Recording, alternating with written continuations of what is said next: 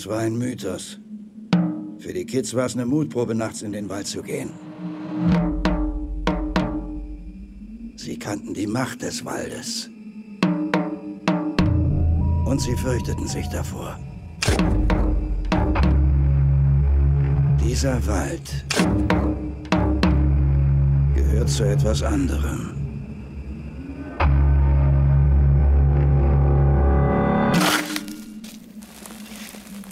Boden ist böse.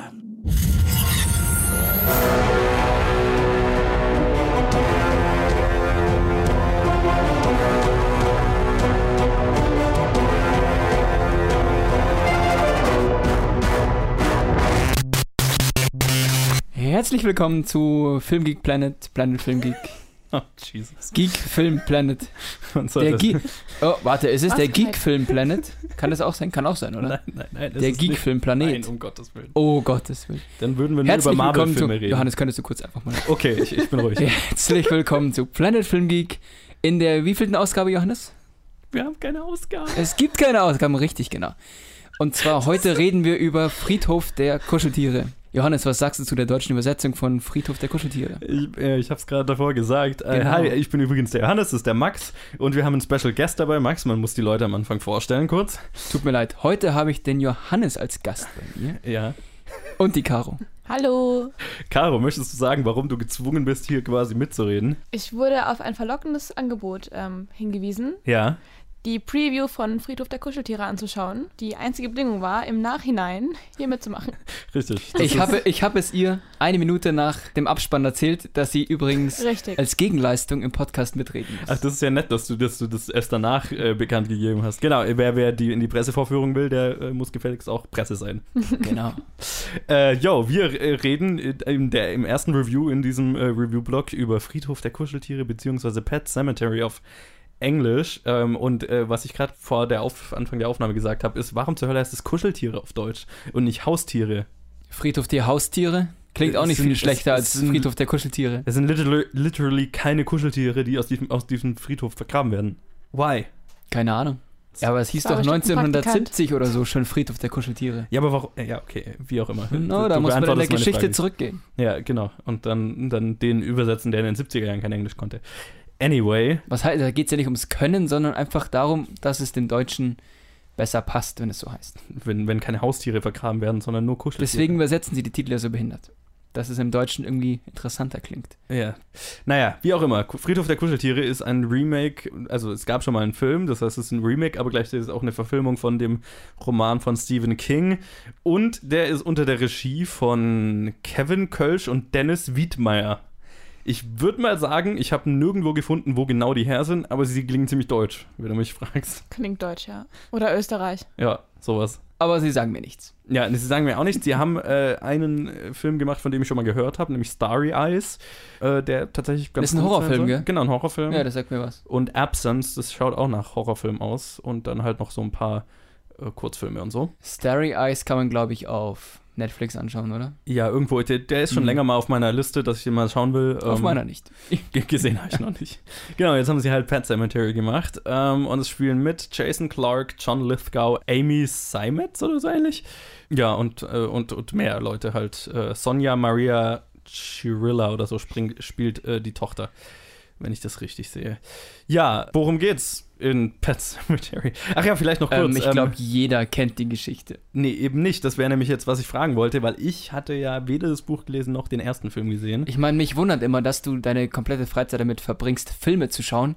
Und immer wenn ich dich auf irgendeinen Film anspreche, den ich gut finde, den ich kenne, Ja. hm, noch nie gesehen, steht auf meiner Liste. Ja, ja, genau. Meine Liste ist halt literally hunderte Filme lang. Also nur meine Letterbox-Watchlist ist fast 200 Filme lang und da sind noch nicht die ganzen Klassiker drauf, weil ich die, die weiß ich, dass ich die sowieso schauen will. Da brauche ich die nicht auf eine Watchlist setzen. Also das ist das Problem. Man kann seine ganze Freizeit mit Filmen verbringen und trotzdem irgendwie nie, nie alle Filme gesehen haben. Und das, wenn ich, da darf ich gar nicht drüber nachdenken, aber dann, dann, dann, dann werde ich nervös. Ja, ne? und das Nervös, beängstigend.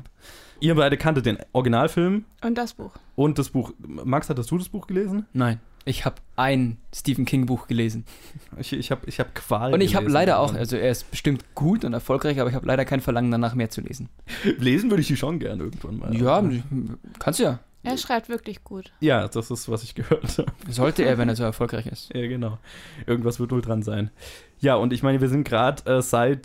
Pff, was war der letzte richtig erfolgreiche Stephen King-Film? Der erste, der die. Ja, wahrscheinlich. Ist. Seitdem sind wir jetzt, wird ja literally gerade alles Stephen King äh, umgesetzt äh, und, und oder hat äh, Castle Rock mit der Serie und so weiter, die in einem Stephen King-Universum spielt. Ja, und äh, Friedhof der Kuscheltiere ist eben eins davon. Ja, jetzt haben wir noch nicht gesagt, worum es geht. Also es geht um eine Familie, die zieht aufs Land und finden heraus, dass sie auf ihrem riesigen Landgrundstück im Wald einen Friedhof haben, wo Leute ihre Haustiere vergraben. Und als die Familienkatze stirbt und dann der creepy Nachbar oder der Nachbar Der halt. ist eigentlich wirklich nett. Das Ja, ein der ist eigentlich süßer nett. Opa. Genau, er, er, wirkt am Anfang kurz creepy, aber dann, genau, nachdem der Nachbar dann äh, mit dem Vater quasi hinter dem Friedhof äh, ein bisschen weitergeht und die Katze in einer mysteriösen Gegend vergräbt, lebt sie plötzlich wieder. Und ich meine, weiter will ich es nicht spoilern, ich meine, die Geschichte kennt jeder, aber ja, es gibt einen Friedhof, der Dinge wieder zum Leben erweckt. Ähm, man kann sich denken, wie das vielleicht noch eingesetzt werden könnte. Ja. Oder? Ich würde jetzt nicht spoilern, Nein. wofür es dann letztendlich eingesetzt wird. Nee, also man kann ja auch sagen, im Vergleich zum Buch und zum ersten Teil ist die Geschichte um einiges abgewandelt worden. Deswegen, Was gut ist. Spoilern ist eigentlich ganz gut, weil man hat keine Relation oder keinen Vergleich eigentlich mit dem alten Film. Doch bis zu einem gewissen Teil. Ja, Richtig, und ich aber meine, die, dann Haupt, ändert sich die die Hauptplots sind auf jeden Fall verschieden. Ja, es ist, genau, ihr, ihr habt irgendwie gemeint, es sind Unterschiede, aber Ein ja. paar. Ah, ja. Grundpfeiler werden noch die gleichen sein. So, ne? Genau, also an sich die Eckpunkte sind die gleichen, aber werden anders ausgeführt. Dann frage ich doch mal in die Runde, wie hat euch diese Version gefallen? Und äh, vielleicht ihr könnt ja auch den Vergleich zum alten Film anstellen. Und ich kann sagen, wie ein völliger Noob den Film dann fand. Aber ich, ich fand den alten Film zum Beispiel relativ gut. Die Geschichte ist ganz interessant. Und von daher fand ich jetzt irgendwie, es bräuchte gar keine Neuauflage. Es ist ja nur ein Remake, das ein paar Sachen Gott sei Dank anders macht, weil ansonsten wäre der Film völlig irrelevant gewesen. Und jetzt so fand ich ihn halt nett für einmal anschauen, aber er ist jetzt nicht so gut gemacht, dass ich sagen muss, ich muss ihn im Kino schauen. Mhm. Dafür hat er jetzt nicht so die geilste Machart. Ja, dafür, ich, dass ich er hätte ihn nicht auch gebraucht. schon so also, erfolgreich war, ja. hat das Remake gar nicht gebraucht. ja, genau. Okay. Für mein Gefühl hätte der Film mehr hergegeben, wenn man nicht die alte Geschichte nimmt, sondern vielleicht irgendwas Neues, einen neuen Aspekt auspackt. Ja, also im Vergleich zum Buch und zum alten Film war es eigentlich gar nicht so gruselig. Es hat seine paar Scare-Jumps gehabt, äh, Jumpscares. Ja, genau. Jumpscares. Aber im Grunde hat dieser ganze düstere Aspekt ein bisschen gefehlt. Ich meine, Mhm. als der alte Nachbar den Vater in diesen Wald hintergesteppt hat, der Weg war so lang, dass eigentlich fast eine andere Welt so Art geöffnet wurde, so ein Portal, aber im Grunde war es einfach nur der Friedhof selbst im Buch und im alten Film. Ah, okay. Ja, ich dachte Das, auch, dass es, gab, es gab so eine, einen kleinen hinteren Bereich vom Friedhof, wie es halt quasi aufgeteilt ist mit den verbrannten Leichen und den normalen bei einem normalen Friedhof und im kleineren Bereich war halt dieses, dieses magische, Right. das, das die Tiere wieder zum Leben erweckt. Dachte und nicht ich- nochmal so eine extra Landschaft, die sich aufbaut. Dachte ich auch. Ich habe mich gestern gewundert, warum sie so ewig latschen. Ich habe Ja, das Buch nicht an- gelesen, aber ja. im Film damals ist es wirklich einfach nur ein kleines Gebiet. Ja, die paar Leute Meter gehen weiter. um den Hügel rum zu diesem Friedhof und dann ist auf diesem Friedhof alles. Also Mhm. im Film, der Friedhof war auch eigentlich recht enttäuschend, weil der wirklich nur aus einem kleinen Kreischen bestand. Mit, weiß ich nicht, 12, 13 Kreuzen. Mhm. Wobei der eigentlich viel größer ist. Okay. Nachdem Also ich- ja das ganze Dorf die ganzen Haustiere begraben hatte. Ja, ich meine, also so groß ist das Dorf ja nicht, oder? Von daher zählen die paar Ich meine, man, Kreuzchen man, man sieht von dem Dorf ja im Film eigentlich zwei Häuser. Es sind zwei Häuser gefühlt. Ja, ja, genau. Richtig.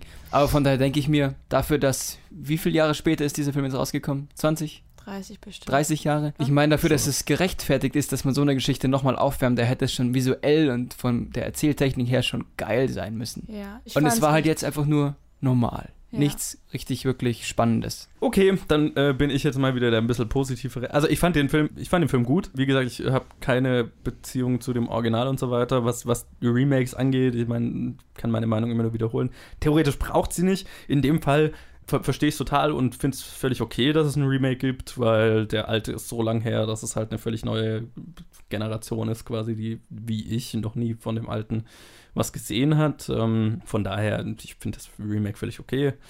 Brauchen, kann man sich drüber streiten. Ähm, aber ich, ich fand, den, fand den gut gemacht. Ähm, es ist jetzt nicht, ich glaube, den, so ein klassischer Klassikerstatus wie jetzt dieser alte Film wird, hat, hat der jetzt nicht in sich. Wird er auch Ähm, bestimmt nicht bekommen. Nee, kann ich mir nicht vorstellen. Dafür ist er jetzt nicht, dafür hat er mich jetzt nicht vom Hocker gerissen. Aber so generell als, als, als äh, kleiner, also ja, was heißt kleiner, als, als Horrorfilm, hat er mich, hat er mich zufriedengestellt für die zwei Stunden, die ich ihn gesehen habe. Und ähm, ich fand zum Beispiel tatsächlich den Friedhof total visuell total geil gemacht. Klar, wenn der im Buch und im anderen Film viel größer ist und so weiter. Auch Äh, visuell fand ich ihn im alten Film besser dargestellt. Es Okay. war düsterer und ein bisschen mythischer. Ich meine, im, im neuen Friedhof der Kuscheltiere ist der Friedhof ja tatsächlich immer nur vernebelt und wenig sichtbar. Und Mhm. Man sieht kaum Details. Und Es wirkt halt so ein bisschen wie so eine Rune oder sowas, ne? Von der Ja. Anordnung, so vom, Ja. vom Kreis her. Das hat mir ganz gut gefallen. Und ansonsten fand ich den visuell auch ganz geil gemacht. Ich hatte eher so, mein, meine Probleme mit dem Film sind eher gegen Ende, weil ich ähm, fand, dass jetzt, ne, gegen Ende gibt es sowas wie Action-Sequenzen. Es sind keine richtigen Action-Sequenzen, aber es passieren halt Dinge, die ein bisschen actionreicher sind, wo es halt so ein bisschen zur Sache geht. Und ich fand, das war so ein bisschen schwach umgesetzt, wodurch jetzt für mich halt der, der, der gesamte dritte Akt nicht besonders gruselig war. Ja. Ähm, also der, der Vater der Familie trifft, ab ne, trifft irgendwann eine Entscheidung, eine sehr schwer, schwerwiegende und alles danach ha, hat mich jetzt nicht mehr so vom Hocker gerissen. nee, da fehlt komplett dieses Horror im Horrorfilm. Genau, das fand ich nicht mehr besonders gruselig dann. Richtig. Ähm, schauspielerisch wird es da intensiver und das fand ich auch gut umgesetzt. Aber gruselig und spannend fand ich es jetzt nicht mehr wirklich. Weil dann geht es wirklich so ein bisschen in, in eine klassischere Horror- in, in eine Richtung, die ich halt schon einige Male gesehen habe. Ne? Also, ja, es ich, ist ich nichts Neues, war spoilern, nichts Besonderes. Es war einfach ein ganz normaler 0815 moderner Horrorfilmversuch. Gen genau, und das ist, das ist okay. Wie gesagt, ich, ich, fand das, ich fand das unterhaltsam. Es hat, wie gesagt, schauspielerisch ein paar geile Momente. Vor allem diese untote Katze ist, wann immer sie auftaucht, fand ich total geil. Äh, Mit der hatte ich Spaß. ähm, Church. Church, genau. Schauspielerisch fand ich den Film total durch die Bank saugut. Bis auf, ich meine, die Kinderdarsteller waren gute Kinderdarsteller, aber jetzt nicht überragend, sage ich jetzt mal. die waren gut. Ich habe schon bessere gesehen. Aber ich fand John Lithgow zum Beispiel, fand ich total geil ähm, in, in der Rolle als der, als der Nachbar. Der hat eine super lustige Line, wo, wo, wo, wo sie drüber reden, dass äh, die Katze Church heißt nach Winston Churchill. Und er drüber redet, der, der kennt Winston Churchill, oder wer weiß, wer das ist. Und der hat ja gerade erst äh, Winston Churchill gespielt, ich glaube in The Crown. Wir haben uns drüber unterhalten nach dem Kino. Das fand ich super lustig. Niemand hat uns, außer mir hat gelacht, aber ich, ich musste sehr lachen. Man kommt öfters vor, dass kaum jemand lacht, außer du. Weil niemand den Nerdwitz versteht. Äh, ja, äh, ich, ich, ja, weiß ich. Ja, Ich habe es auch nicht verstanden. ja. Anyway. ich fand auch Jason Clark total gut äh, und Amy Simons, oder wie auch immer man sie ausspricht, äh, in den Hauptrollen. Die waren alle, die haben alle einen brauchbaren Job gemacht. Ich glaube, aus so diesem, diesem mythischen Charakter, wie ihr gesagt habt, von diesem Friedhof. Und man, man sieht ganz am Anfang mal, und das ist auch im Trailer total prominent gefeatured, so eine Prozession an Kindern mit Masken, die einen Hund begraben der gestorben ist und so weiter, was total creepy ist. Aus sowas hätte man, finde ich, noch mehr rausholen können. Und, und ich meine, diese, diese ganze Mythologie, die diesen Ort umgibt, fand Die- ich faszinierend und hätte ich mir gerne mehr davon gewünscht. Ja, aber das wird überhaupt nicht genutzt. Ja, genau, das Ich meine meine, ich. ich habe ja. die Prozession, die haben wir verpasst, Caro, weil wir am Anfang zu spät kamen ins Kino. aber diese komischen Masken tauchen ja später im Film nochmal ganz kurz auf. Ohne Erklärung, was du wirklich? Warum?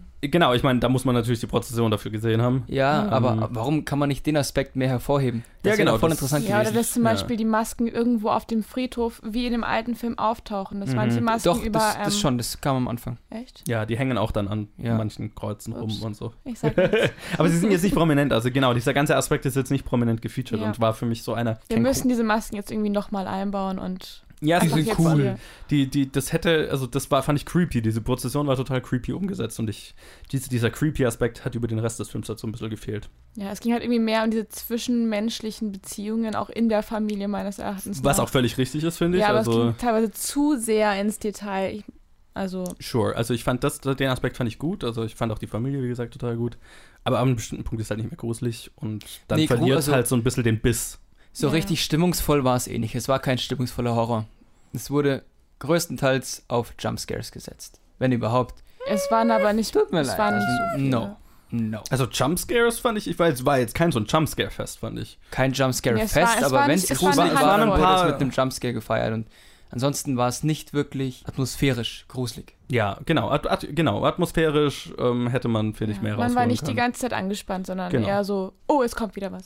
Ja, genau. Creepy. Es war nicht, es war für meinen Geschmack, gerade weil eben diese Prozession und diese Mythologie und so weiter mehr hergegeben hätte, hätte ich mir gerne mehr so einen Creep-Faktor, mehr so ein so Gänsehaut gewünscht. Ähm, Ja. ähm, und das war jetzt nicht wirklich da. Deswegen, ich finde, es ist ein brauchbarer Horrorfilm. Ich kann es, wie gesagt, nicht vergleichen. Ich bin gespannt, den ersten dann mal zu sehen, um einen Vergleich zu haben. Ähm, aber ich, ich hatte definitiv Spaß. Es ist ein guter Film, der, finde ich, hätte besser sein können. Aber ich habe weitaus schlechtere Horrorfilme gesehen Also in für letzter Leute, Zeit. die den ersten Teil und vielleicht das Buch nicht kennen, kann man ihn empfehlen. Da, du, sowieso, sowieso genau. Ja. Richtig.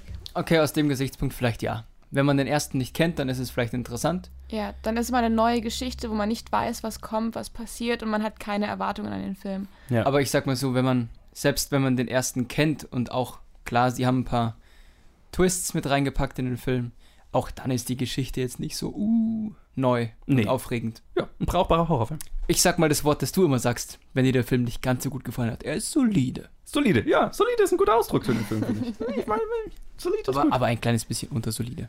Ich finde ihn solide. Mehr untote Katzen. Das ist mein Fazit. Ich würde ihn empfehlen, wenn man den ersten Teil nicht gesehen hat. Als Mhm. zweiten kann man ihn sich anschauen, wenn man am Abend mal ausgehen möchte. Aber ich würde es nicht sagen, es ein Muss ist, ins Kino zu gehen. Deswegen. Ja, das ist fair. Ich meine, mit Wir beziehungsweise Us ist gerade definitiv noch ein besserer Horrorfilm. Oh ja. Deswegen, ja. Hyped. Alles klar. Dann äh, danke an euch zwei fürs dabei sein. Danke für äh, die Gelegenheit, hier mitwirken zu dürfen. Sure. Und äh, wir machen weiter mit dem nächsten Review. Bis später. Und weiter geht's mit.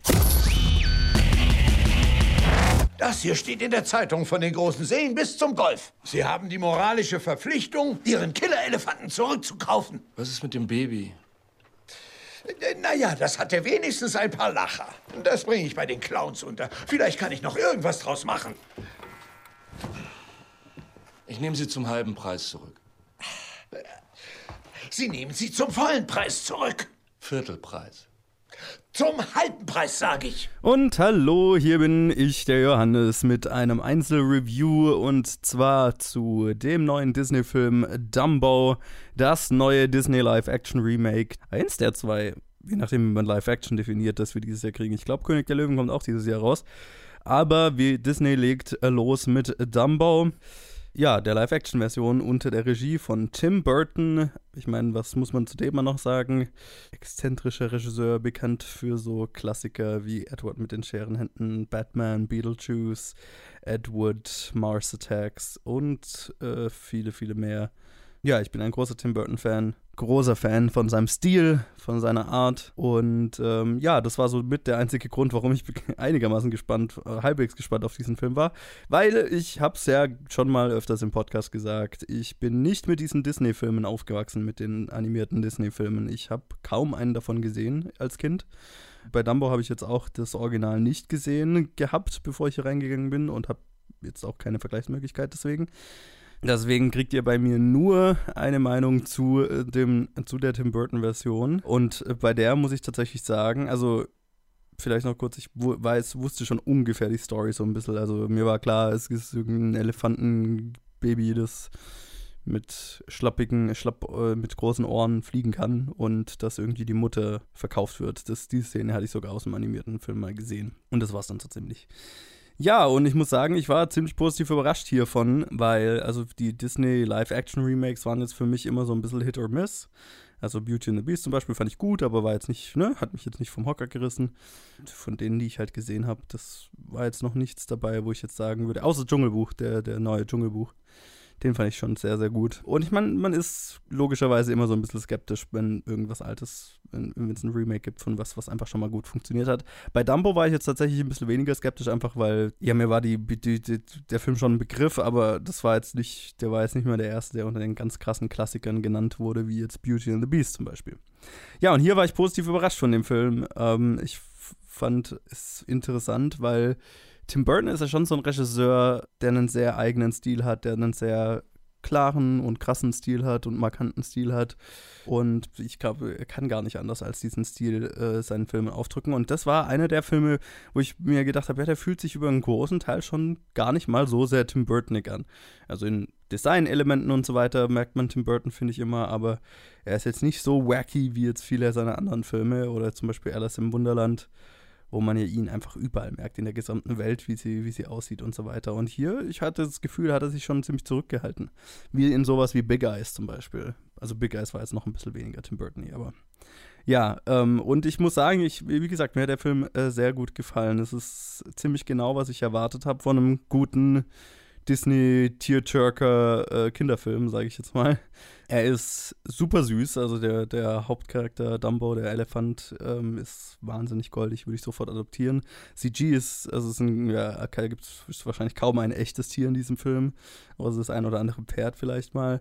Und also die, die Effekte in dem Film, das CG ist wahnsinnig gut, ist, wie es inzwischen, glaube ich, zu erwarten sein dürfte von einem Disney von der Disney-Produktion. Gerade nach Dschungelbuch und nach dem, was man von König der Löwen schon gesehen hat. Aber ja, also das war schon, das war hier schon, ja, das kann sich definitiv sehen lassen. Und das führt halt dazu, dass man halt mit diesem Haupt, mit diesem Elefanten total mitfühlen kann. Und ähm, ja, da, da einfach keine Barriere da ist, was ja schnell passieren kann, wenn er irgendwie fake aussehen würde oder so. Und das ist gar nicht der Fall. Also ähm, ich habe total mit diesem kleinen Elefantenbaby mitgefühlt. Ja, und ich schätze mal, also alles, was ich über diesen animierten Dumbo gehört habe, ist, dass er halt auch sehr deprimierend sein soll, über sehr große Teile einfach sehr traurig sein soll, weil sein Elefantenbaby, das seine Mutter verliert und dann im Zirkus quasi eingesperrt ist und äh, äh, gequält wird und was weiß ich. Und das ist, hat dieser Film schon auch alles. Also ich habe ich hab auch schon von Leuten gehört, die gesagt haben, oh, das ist über größte Teile einfach nur wahnsinnig traurig, der Film und wahnsinnig deprimierend. Das würde ich jetzt nicht unbedingt unterschreiben. Also der hat viele schöne Momente, auch die jetzt nicht super traurig sind. Aber er ist natürlich voll von, von eher tragischen und traurigen Momenten. Aber ich muss sagen, das gefällt mir auch. Also das, ich finde das gut, weil das macht die, das macht die leichten Momente und die schönen Momente umso schöner. Und ich mag das, wenn ein, wenn ein Disney-Film oder ein, so ein für Kinder ausgelegter Film einfach auch mal ja, den Mut hat, ein bisschen düsterer zu sein und ein bisschen, ja, seinen Charakteren auch was anzutun, damit, damit sie auch wachsen müssen. Und ähm, das hat in dem Film, finde ich, total gut funktioniert. Also Dumbo macht eine, einen emotionalen Arc durch, genau wie die Hauptcharaktere. Ich habe gar nicht gesagt, wer mitspielt. Ähm genau, die Hauptcharaktere sind äh, Colin Farrell, Michael Keaton, Danny DeVito, ähm, sind so übliche, äh, und Eva Green, ähm, so übliche Tim Burton Kollaborateure, aber dann haben wir zum Beispiel Nico Parker und Finlay Hobbins, äh, die die Kinder spielen und die auch total gut sind. Also es ist ein, ein sehr gut besetzter Film. Ich glaube, die größten Schwächen, wenn man jetzt, wenn ich jetzt welche benennen müsste, die hat der Film definitiv bei, bei vereinzelten Charakteren, weil es ist dann doch ein stark auf Kinder ausgelegter Film, ein sehr cartooniger Film. Und so Charaktere wie zum Beispiel der von Michael Keaton gespielte Villain, Antagonist des Films, der ist schon sehr, na, sehr over the top und sehr, also da, da wird jetzt keine große Motivation gefunden, außer er ist ein, ein, ein böser, gieriger Typ, der halt den armen Elefanten ausbeuten will. Und während mich sowas ja ganz gerne mal stört und auch hier definitiv gestört hat, fand ich das jetzt im, im großen, im, im Kontext, sage ich jetzt mal, dieses Films schon okay. Ähm, hat es mich weniger gestört als jetzt woanders, einfach weil es der Film ist halt ein Cartoon. Das ist ein cartooniger Kinderfilm. Was nicht heißen will, dass ein Kinderfilm nicht auch gute, äh, gut geschriebene und tiefere Charaktere haben kann, um Gottes Willen, überhaupt, ja, auf jeden Fall. Ich meine, es fällt halt weniger auf dann. Also wir haben hier einen, einen sehr, sehr cartoonigen Antagonisten und auch Danny DeVito spielt so den super cartoonigen Zirkusleiter. Aber ich meine, dafür ist Danny DeVito halt auch irgendwie geschaffen. Und ich glaube, er hat jetzt das dritte Mal, dass er irgendwie für Tim Burton irgendwie einen Zirkus-relateden Charakter spielt. Was ich witzig fand. Mein Hauptgedanke, als ich aus dem Film rausgekommen bin, war tatsächlich, wie, wie ironisch das Ganze ist, dass Disney diesen Film gemacht hat. Und zwar aus dem Grund, ich weiß jetzt nicht, wie das im alten Dumbo ist, das war, kann ich jetzt nicht beurteilen, weil ich ihn nicht gesehen habe, aber ich meine, das ist eine Geschichte darüber, wie ein großes Entertainment-Konglomerat, Firma, wie auch immer man es nennen will, einen kleineren Konkurrenten aufkauft, dann einen Großteil der Mitarbeiter entlässt, um die Hauptattraktion oder Hauptattraktionen auszuschlachten und ins eigene Imperium einzuspeisen, einzuverleiben. Und wenn das verdächtig danach klingt, was Disney gerade mit 20th Century Fox gemacht hat, dann ja, dann fand ich das äh, sehr, sehr skurril. Also, de- oder was heißt skurril? Also, ich fand es halt super lustig. Also, es ist, es ist halt so, also, es ist entweder super zynisch, dass, dass es ist entweder bei Disney jemand aufgefallen, was, was ich merkwürdig fände, oder es ist halt super zynisch, oder es ist, also, es hat, es hat so einen Beigeschmack, weil halt, es, der Film ist extrem anti-große Corporations, anti-Ausbeutung von Ideen und von, und von Tieren und von Menschen und so weiter. Und es ist sehr ironisch, dass Disney ausgerechnet diesen Film gemacht und released hat. Und das weiß ich nicht. Das hat so einen Beigeschmack, der irgendwie merkwürdig ist, weil man sich so fragt, war es dem bewusst? Keine Ahnung. Und, und vor allem dann, wie das, wie das Ganze endet. Ich meine, dieser, dieser, diese, diese Corporation oder dieses Unternehmen, das die aufkauft, das hat so einen riesigen Freizeitpark, der sehr stark an Disneyland erinnert.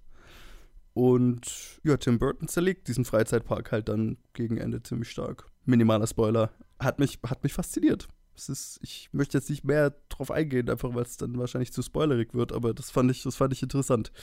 Ja, nichtsdestotrotz, es ist, es ist ein, finde ich, ein, gerade für Kinder ist es, glaube ich, ein, ein sehr schöner Film. Ähm, die Kinder, die bei mir im Kino saßen, hatten, glaube ich, alle ziemlich Spaß oder waren halt ergriffen davon.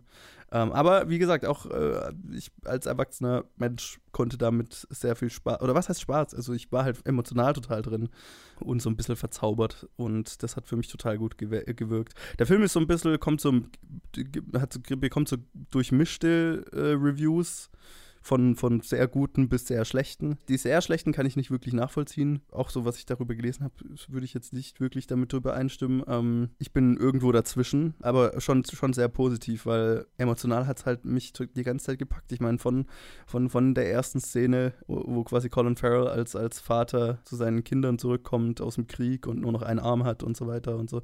Also die, die, der ganze Film spielt mit solchen Familiengeschichten und die, der Haupt, das Hauptthema ist ja ein, ein Kind, das nach seiner Mutter sucht, Dumbo, der, der, der nach seiner Mutter sucht. Ja, und das ist einfach äh, eine, eine ergreifende und äh, super süße Geschichte. Besetzt mit, mit tollen Schauspielern. Eva Green habe ich noch gar nicht erwähnt. Eva Green ist ungefähr die Königin dieses Films. Und übrigens auch, obwohl der Charakter halt underwritten ist und so ein Cartoon-Antagonist ist auch Michael Keaton. Ich fand auch Michael Keaton hat halt auch sein Charisma und macht deswegen Spaß, auch wenn der Charakter einfach so ein Wegwerfcharakter ist. Und das trifft auf mehrere Charaktere in dem Film zu. Und deswegen, ich kann den Film guten Gewissens empfehlen, besonders für Leute mit Kindern. Ich, ich kann es wirklich jetzt nicht beurteilen, wie es für Leute ist, die jetzt den, das Original, den Original Disney-Film gesehen haben und irgendwie total emotionale Verbindung zu dem haben, dann ist es vielleicht, äh, hat, hat der Film einen schwereren Stand, das kann ich wirklich nicht einschätzen. Aber ähm, mich hat er, ja, ich, mich hat er sehr zufrieden aus dem Kino geschickt. Deswegen schaut ihn euch an und äh, macht euch eure eigene Meinung und lasst mich wissen, wie ihr ihn dann fandet. Und ich würde mal sagen, das war's von mir als alleiniger Reviewer. Und jetzt machen wir weiter wieder mit mir und jemand anderem. Bis äh, nach dem Trailer. Hallo und herzlich willkommen zu unserem letzten Review für diese Woche. Ich habe den Johannes bei mir Hello. und wir reden über The Dirt oder den deutschen Titel The Dirt. Sie wollten Sex, Drugs and Rock'n'Roll. Unnötige Übersetzung im deutschen Titel, die 112. Wahrscheinlich 112.000. Ja, ich meine, also jeder, fast so gut wie jeder einzelne Film. Hat einen unnötigen Untertitel. Äh, Ja. naja. Von Jeff Tremaine in der Regie. Bekannt äh, von unter anderem natürlich Jackass und auch anderen Sachen, die, ja, der hat auch andere Sachen gemacht als Jackass garantiert, aber mir fällt gerade nicht sein. Ah, Bad Grandpa zum Beispiel. Ach Gott. Basierend auf der Autobiografie von den äh, Mitgliedern von Motley Crue. Ähm, Motley Crue. Motley. Motley, ja. Motley Yes. Crue. Ich denke immer wegen diesem dummen Umlaut, diesem dummen Metal-Umlaut. Und in den äh, vier Hauptrollen Machine Gun Kelly, Douglas Booth, Daniel Webber, oh Gott, das ist ja alles so, so auf, aufge, aufge, und Ian, Ivan Rion. Spricht man ihn I, Ivan? Ja, der, der hat einen? Waliser Name und ich habe vor kurzem ihn im Interview sagen hören, es- es klingt irgendwie so Eon Reon. Irgendwie so. Ian Rion, okay. Irgendwie sowas klingt das. Ian Rion. Ja.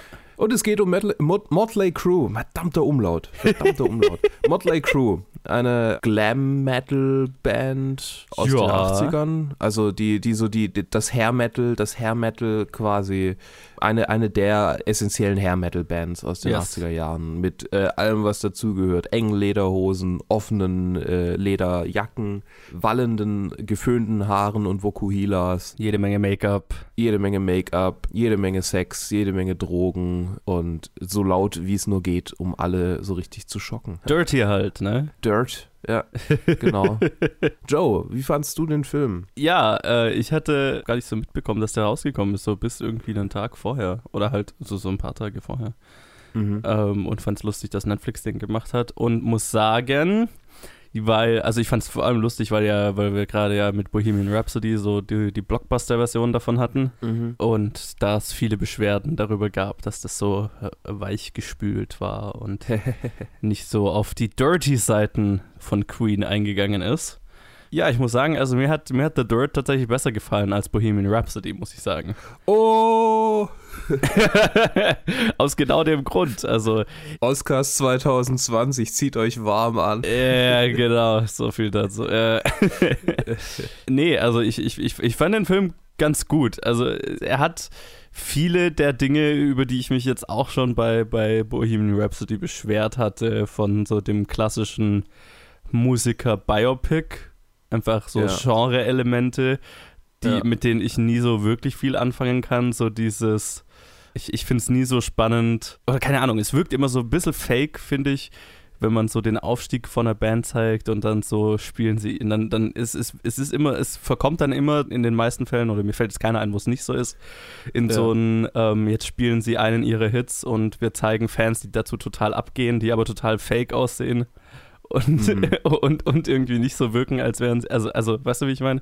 Es wirkt Ja. nie, diese Konzerte, die die spielen, wirken nie so authentisch oder so echt. Die wirken immer wie künstliche Konzerte. Ich weiß nicht, wie ich sagen soll. Ich glaube, der einzige äh, Musiker-Biopic, wobei das war ja eigentlich eine, eine Doku, ähm, der das äh, gut hingekriegt hat, war This is Spinal Tap.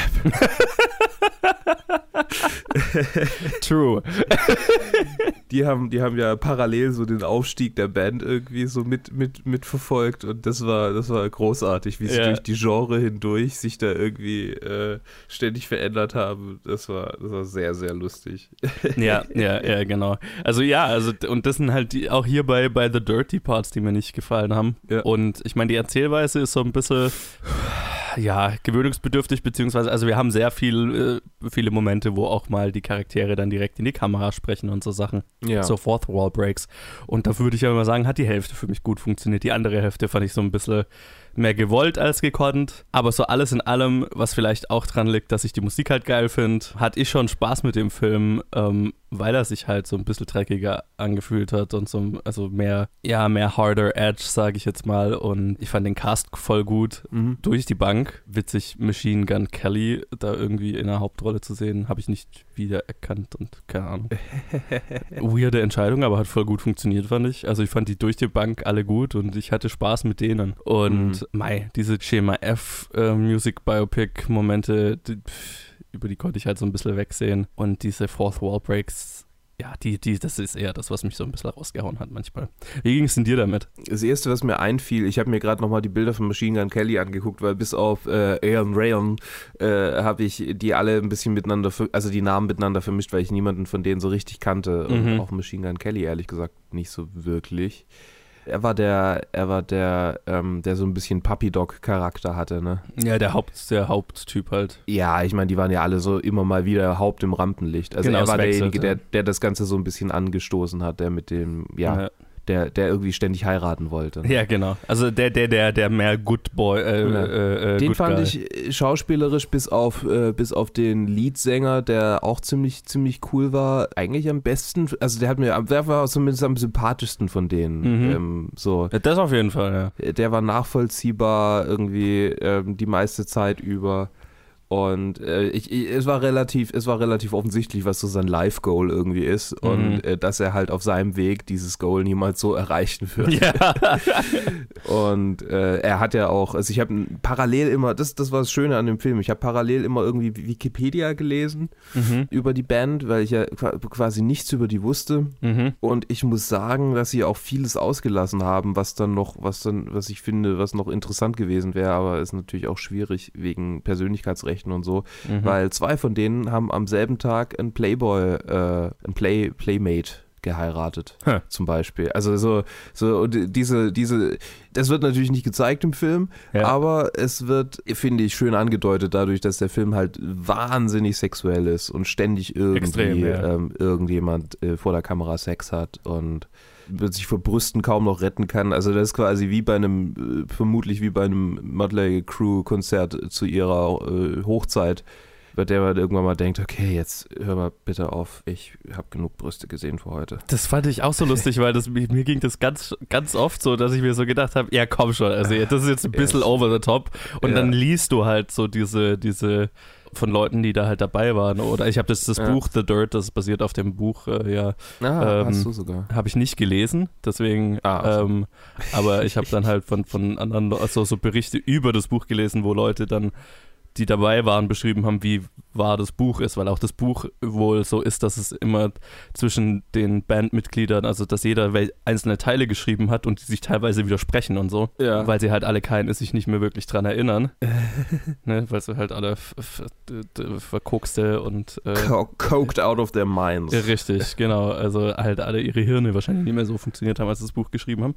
Und ja, also das, das ist wohl auch in dem Film dann eben, nach allem, was man so liest, nicht übertrieben, was dann umso, Erschreckender.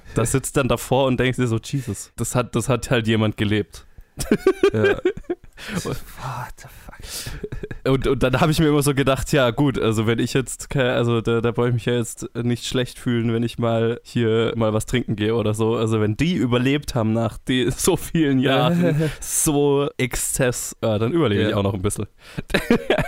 Ja, ich glaube, was, was, denen, was denen so ein bisschen das Leben gerettet hat, war, dass sie so viel Kohle hatten, dass sie sich äh, meistens ziemlich reinen Stoff leisten konnten. Weil Ja, das, was die mhm. Leute eh, am ehesten umbringt, ist äh, eine Überdosis dadurch, dass sie irgendwie Stoff kriegen, von dem sie gar nicht rechnen, wie stark er ist, weil sie es gewohnt sind, gestrecktes Zeug zu nehmen oder das Zeug, mit dem es gestreckt wurde, irgendwie verunreinigt ist. Ja. Eine Klientin von mir hat einen äh, praktisch, äh, also tief vernarbten Arm. Das sieht so aus, als hätte man ihr Chemikalien drüber gegossen Ach du Scheiße. weil mal irgendjemand mit so einem proteinhaltigen Le Nahrungsergänzungsmittel äh, den, äh, das Heroin gestreckt hat.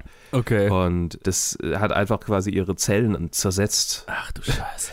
Also hat also wirklich gewirkt wie einfach eine, eine Lauge eine, oder eine Säure, eine starke. Mhm. Und äh, so, sie natürlich, ist jetzt überlebt, aber, aber es gibt so viele, die das nicht überlebt, die genau diesen Stoff genommen haben, die es nicht überlebt haben. Also Ja. es sind einige gestorben hier in der Stadt. Und es ist halt, ja, das ist, glaube ich, da, der Hauptgrund, warum die dann sterben. Gar nicht so sehr, dass die Organe da irgendwie dann Schaden nehmen und irgendwann versagen. Das hast du dann irgendwann mit 70, 60 Ja, oder sowas, genau, wenn du ja. es wirklich durchziehst. Mit viel, viel, viel, viel, viel Geld kannst du es kannst du es eigentlich ganz gut hinkriegen. Ja. Und umso erstaunlicher finde ich es, dass die vier originalen Bandmitglieder ja irgendwie, die, äh, so wie ich es gesehen habe, häufig am Set rumgehangen sind, sich das angeguckt haben und gesagt haben, ja, voll geil, so war das. Weil das ist ja eigentlich schon, also ich finde es schon deprimierend irgendwie, dieses ganze Ding. Ja, ja, voll. Das ist ja, keiner von denen ist ja irgendwie glücklich. nee. So, die machen, die machen ihren Shit, aber das ist ja alles so, ah, die machen das einfach nur, weil es irgendwie, weil es sonst nichts gibt, von dem sie sich denken, dass sie, dass sie äh, Glück erreichen können. Ich meine, das ist ja dadurch. die, die ultima, die extremste Version von äh, ein, ein Loch im eigenen Leben füllen, aber Ja. halt auf die extremste Art und Weise, so, weil es halt, weil sie die Mittel Ja. hatten, so, ne? Total, total. Und ja, also ich habe es auch gehört, also die, Mit die, die Bandmitglieder haben, ja, waren jetzt glaube ich nicht so oft am Set dabei, so viel ich gehört, aber haben halt viel mit den Castmitgliedern interagiert und so weiter und haben sich da auch völlig rausgehalten, sodass das halt möglichst dreckig auch erzählt werden kann. Also ich meine, die hatten da im Gegensatz zu, deswegen, ich muss den Vergleich immer anbringen, deswegen im Gegensatz zu Bohemian Rhapsody, wo ja die Queen-Mitglieder auch noch mitproduziert haben und wohl dafür verantwortlich Ah. sind, dass es so weich gespült ist. Ne? Okay, okay. Ja, verstehe. Das heißt, sie waren noch nicht so dabei, wie ich es angenommen hatte. Ich meine, ich wusste ja nicht, ich wusste ja nicht, ist genau deshalb. Okay, Ja. okay alles klar. Beziehungsweise halt hier hat die, also Motley Crue hat sich wohl so, also wollte wohl, dass es halt einfach so, so nah an, rankommt wie möglich oder halt so dreckig ist wie möglich. Was ich, was ich sehr positiv finde. Fandst du irgendwas, also fandst du, äh, hast du, hast du große Kritikpunkte in diesem Film gesehen? Also ich meine, Oder was dich, was dich genervt hat? ja, halt meine, meine, meine größten Kritikpunkte sind diese super Klischee-Biopic-Momente, wo ich mir dann gedacht habe, das wirkt jetzt ein bisschen mehr gewollt als gekonnt. Und auch so Momente, wenn dann diese, diese Fourth Wall Breaks, ne? Manche davon haben für mich super lustig funktioniert. Es gab einen Moment zum Beispiel, wo so, äh, wo, wo man den Bandmanager gesehen hat und da stand noch so ein anderer Typ dabei und dann haben sie so gesagt, ja, und das, der Typ war eigentlich auch noch beteiligt, aber aus Zeitgründen haben wir den aus dem Film geschnitten und dann verschwindet er. Ja. So, das, das Ja. fand ich zum Beispiel lustig. Ne, das, das hat so, das, das fand ich fast noch authentisch, ne, wo sie gesagt haben, okay, der Film, wir haben hier was fiktionalisiert, aber aus dem, wir sagen sogar den Grund. Ähm, Ja. Wir sagen es euch als Publikum, das fand ich gut. Und dann so andere Momente, ähm, wenn dann irgendein Charakter sich in die Kamera dreht und sagt irgendwie, ja, das ist jetzt nicht so, wie es passiert ist und so. Das, Mhm. Da habe ich mich dann an bessere Fil äh, an Filme erinnert gefühlt, die besser, die das besser gemacht haben als, als dieser Film. Weil es hier halt, nicht so wirklich durchgezogen wurde und nur immer mal so ein Gimmick war und meiner Meinung nach nicht wirklich nötig gewesen wäre und dann mehr rausgerissen hat, als das geholfen hat. Ne? Also solche Momente haben mich eher genervt. Gar nicht mal so sehr jetzt Charaktere oder Story, weil das war das, was mich wirklich dran gehalten hat, zusammen mit der Musik. Mhm. Ich finde es gut, dass du benennen kannst, was dich genervt hat, weil ich kann es ehrlich gesagt nicht so wirklich benennen, was mich so richtig gestört hat am Film. Ich glaube, was mich am meisten gestört hat, war, dass, dass er mich dass er mich in diese, in eine moralische Zeigefingerheb-Position irgendwie gebracht hat, in der ich mir, mir dann hinterher vorgekommen bin wie ein alter Mann. ich, ich dachte, eigentlich, ich, eigentlich bin ich doch ein junger Mensch und ich muss das doch irgendwie ein Stück weit cool finden, aber ich finde das alles nur widerlich und ganz, also ganz, ganz, ganz deprimierend. Ja, Also ich habe mich schon ziemlich mies gefühlt, als Ja. der Film vorbei war. Ja, de definitiv ich auch. Aber ich fand, der Film hat einen ganz gut, hat's, also das hat er bei mir ganz gut geschafft, dass es so aufgebaut hat, von wegen so, äh, am Anfang hatte ich schon so dieses Empfinden, ah, die, die, die haben jetzt quasi, ah, die, die, die haben einen gewissen Erfolg erreicht und können das so ein bisschen auskosten, aber es wird halt sehr schnell sehr deprimierend. Ja. Ne? Also der, der Film schafft da, finde ich, schon so eine Transition und ist definitiv viel länger auf der deprimierenden Seite als auf der, hey, das ist cool und wir machen Party und so. Und gerade bei einzelnen Charakteren, ich meine, manche Charaktere sind da ja weitaus, weitaus härter drauf als andere. Also Eon Reons Charakter ist ja, der ist ja eher harmlos. Ja, der ist halt krank. der hatte mein vollstes Mitgefühl, wie er da als kranker Typ irgendwie die ganze Ja. Zeit. Das ist halt auch hart. Vor allem, wenn du, dir, wenn du dir Videos von der Band heute ansiehst, ist der Typ ja tatsächlich, der, der, der hat ja schon beinahe einen 90-Grad-Winkel in seinem, in seinem Körper. Ja, ja, voll. So, so vorgebeugt, wie der laufen muss. Ach, furchtbar. Naja, da, da habe ich mir fast noch gewünscht, dass man da noch vielleicht mehr drauf eingeht. Aber ich meine, der Film ist eh schon so voll. Aber Ja. das war, also das ist ja auch, ne, die andere, der, der war jetzt nicht so am, am Drogen und Party und so weiter beteiligt, aber der hatte halt damit die ganze Zeit zu kämpfen. Also. Ja, ja. Alle, alle, alle im Struggle. Ja, Ja, worauf ich eigentlich hinaus wollte mit meiner Frage, was du, was du äh, an Kritik hast, war, dass ja typisch mal wieder für einen von Netflix rausgebrachten Film der Audience Score viel höher ist als der Metascore.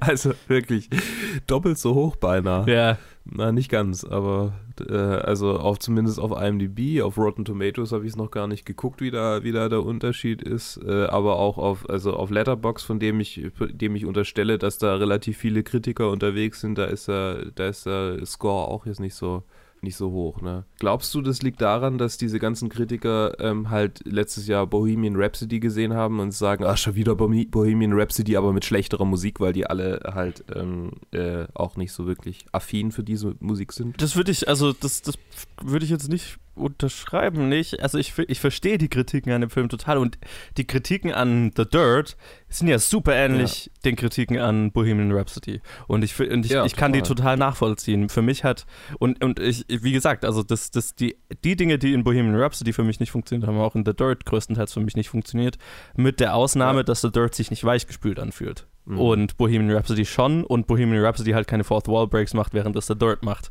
Aber ansonsten haben sie beide das Problem, dass sie gerusht wirken teilweise. Also quasi von die Band äh, trifft sich einmal und schießen direkt auf den höchsten Erfolgskurs. Bei Bohemian Rhapsody fand ich es jetzt, hat sich noch mehr wie eine Montage angefühlt, halt am Anfang, da- dass der, der, die erste Hälfte des Films ist einfach nur, und dann haben sie das gemacht und waren noch erfolgreicher und dann haben sie das gemacht und waren noch erfolgreicher, ohne dass es halt irgendwie spannend bleibt oder dass man den Struggle von einer Band, die sich hocharbeiten will, mitfühlt. Und das war ja hier auch so, also die waren ja auch super schnell, super bekannt und haben Stadien gefüllt, ne? Mhm, mh. Also diesen, diesen Struggle von einer jungen Band, die irgendwie Musik machen will, darauf konzentriert sich dieser Film auch nicht. Der ist viel mehr daran interessiert, den Exzess zu zeigen. Und dass der Exzess mir mehr gefallen hat als, Bo als Bohemian Rhapsody, wo es halt dann wirklich nur so die Hollywood-Erfolgsstory ist quasi so, ne? Das liegt einfach daran, da das für mich jetzt hier realistischer gewirkt hat als bei Bohemian Rhapsody. Aber bestimmt bei beiden wäre noch eine interessantere Geschichte vielleicht gewesen, wie, wie die Band überhaupt sich da hocharbeiten musste und die Anfänge und so weiter. Das ist bei beiden was, was mich definitiv interessiert hätte was beide Filme total auslassen. Deswegen, ich verstehe, dass die Kritiken ähnlich verteilt sind. Ja. Da, da, da, das kann ich total nachvollziehen. Mir hat halt am Ende The Dirt noch ein bisschen besser gefallen. Die Musik liegt mir auch wahrscheinlich ein bisschen mehr und äh, er war halt, er, fühl, er fühlt sich näher an der Realität dran an, was mir dann ein spaßigeres Filmerlebnis im Ganzen beschert hat. Aber Mhm. sie sind schon vergleichbar. Ja, ich habe äh, gerade auf Rotten Tomatoes geguckt, auch das gleiche Bild. 43% äh, ähm, Tomato Meter bei den Critics und 85% bei der Audience Score. Ja. Also sogar noch, noch höher. Ähm, aber da ist natürlich, da sagst du ja nur, fandst du gut oder fandst du nicht gut. Ich fand ihn, glaube ich, ich weiß nicht, wie ich ihn fand. Es war so, es war so ein, es war so ein richtiger Netflix-Watch. Ich habe mich, glaube ich, so ein bisschen gefühlt wie nach einem Jackass-Film tatsächlich, äh, was ja nahe liegt Gott. wegen Jeff Tremaine. Äh, Das ist auch so eine Mischung aus so ein bisschen pumped up, aber meistens deprimiert. Außer bei Jackass 3, weil ich weiß, dass, äh, obwohl, nee, auch bei Jackass 3. Bei jedem, bei jedem Jackass habe ich ein schlechtes Gefühl. Bei 1 und 2 denke ich immer, immer hinterher, mein Gott, Steve wird jetzt, wird jetzt gleich in einen totalen Drogenexzess verfallen und monatelang mit niemandem mehr reden und dann in der Rehab landen. Und äh, wenn ich Jackass 3, 3 angucke, dann denke ich mir hinterher, ja, ähm, Ryan Dunn wird jetzt gleich sterben. sure. Ich habe mich mit den Jackass-Filmen nie beschäftigt, deswegen. Es, ich habe eine hab ne sehr, sehr merkwürdige Obsession mit den Jackass-Filmen. Ich habe jeden äh, plus den Komma 5, äh, glaube ich, mittlerweile mehrfach, also drei, vier Mal gesehen. Mhm. Die funktionieren super als Nebenher-Anguckfilme. Also wirklich ideal. Okay. Ich will mich da jetzt auch nicht dafür rechtfertigen.